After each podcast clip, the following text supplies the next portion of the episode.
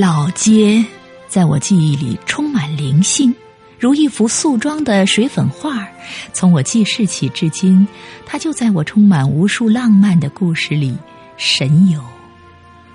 老街其实是一条水街，店铺货行依次顺着一块狭长的水径两岸分别排开。你可以摇一条小木船从乡下来，在饱眼两岸繁华和喧闹之后，随意把船靠在哪边的石级码头上。如果你有兴致走上红石石拱桥，倚着栏杆，你可以看到许多造型别致的木船在水街上游弋。你可以尽情欣赏女人们身着各种漂亮衣服在石阶上边淘米洗菜的情趣和姿态。那种风格是约定俗成的，是冲动后的嬉笑，是定格中的慢镜头。我在大学里仔细研究过美术作品《江南画桥》，我肆意在无可非议的色调中掺进故乡老街那舞动的旗帆、古式招牌，来映现美学范畴里的深远的历史性。尽管后来水街消失，我终没有找到确切的依据。春天来了，遍野翻腾的金黄随风涌进老街，姑娘的辫子开出了满街的芬芳，榨油机就预备吱吱的响了。夏天到了，乡下的戏船开进来了。用葵扇摇动故事的奶奶，携着孙儿孙女，老少爷们儿喝着酒，在水街两边紧紧围着玉堂春或者打鱼杀家，把个纯情的老街弄得哭哭笑笑。规矩人家刚过门的媳妇，在阁楼上不时地把甜甜的笑抛到戏台上小生的脸上，用手帕把泪水蘸到自己的故事里。当仲秋圆月，静影沉璧，总让多情的暗香浮影洒落在水街两岸石板上。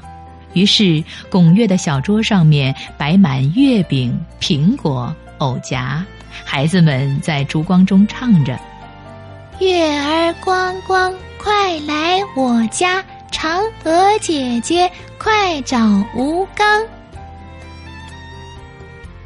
当雪花准备把老街打扮成银装素裹时，嫁娶的红船已开始在水街上穿梭不停。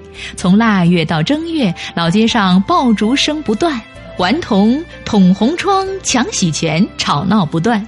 男人和女人的笑声不断，老街疯狂地旋转起来。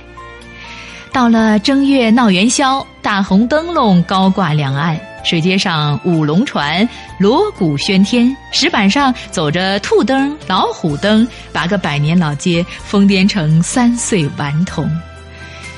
夜深人静时，高烛照映老街，我常凝神烛光留下的红泪。我记得母亲曾拍着水街边的小树对我说：“你们是好朋友，看谁长得高。”于是我每天都来看他。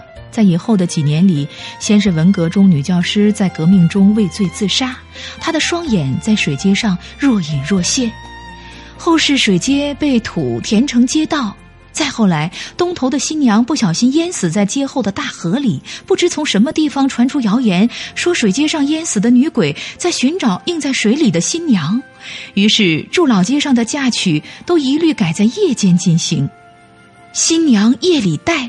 就从老街上流传下来，倒是这一传统的娶亲方式成了证明老街人身份的唯一骄傲和慰藉。风雨多年，我依旧思念着家乡的老街。然而，现实中的老街已被冷落在现代化城市的角落，它坚然不语。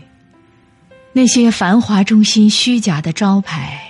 张开血红大嘴的酒吧，裸露的 KTV，扭动着狂暴的肉欲，加剧了老街的悲哀。面对种种猥亵的形色，我心里除了痛苦，还有什么？什么时候，人们久违的大红灯笼会再高高挂起，重现我心中那幅老街红妆图呢？